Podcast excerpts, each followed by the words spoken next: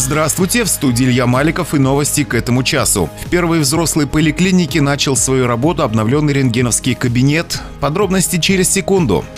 Про главное. В первой взрослой поликлинике начал свою работу обновленный рентгеновский кабинет. Новый цифровой рентгеновский диагностический комплекс на два рабочих места «Диаком» был приобретен за средства краевого бюджета по программе модернизации первичного звена здравоохранения Краснодарского края. На реализацию этой программы в кубанском бюджете на 2012 год было заложено свыше 3,5 миллиарда рублей про торговлю. По информации пресс-службы администрации, в период с 15 декабря этого года по 31 декабря на территории Ейского городского поселения в преддверии празднования нового 2020 года будет организована мелкорозничная торговля хвойными деревьями и товарами новогоднего ассортимента. Приглашаем юридических лиц и индивидуальных предпринимателей, желающих разместить объект мелкорозничной торговли по продаже хвойных деревьев и товаров новогоднего ассортимента на территории Ейского городского поселения. До 10 декабря по подать заявление в отдел торговли и курортов администрации Ейского городского поселения по адресу улица Свердлова, 106, кабинет номер 20, телефон 2 34 95. Положение о порядке размещения нестационарных торговых объектов на территории Ейского городского поселения и организации мелкорозничной торговли в дни проведения праздничных мероприятий, имеющих краткосрочный характер, опубликован на официальном сайте администрации Ейского городского поселения Ейского района.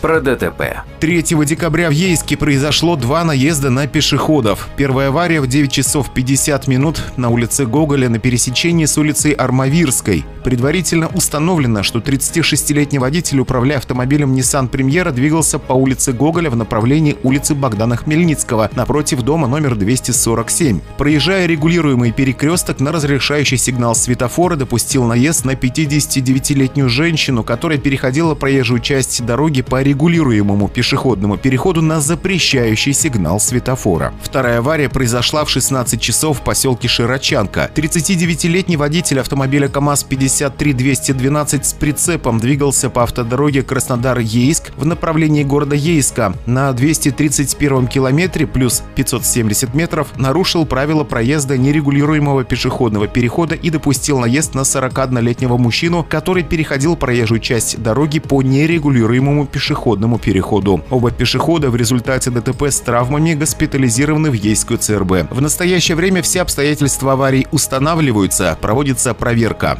Про доллар. Курс доллара 74 рубля 14 копеек. Про евро. Курс евро 83 рубля 71 копейка.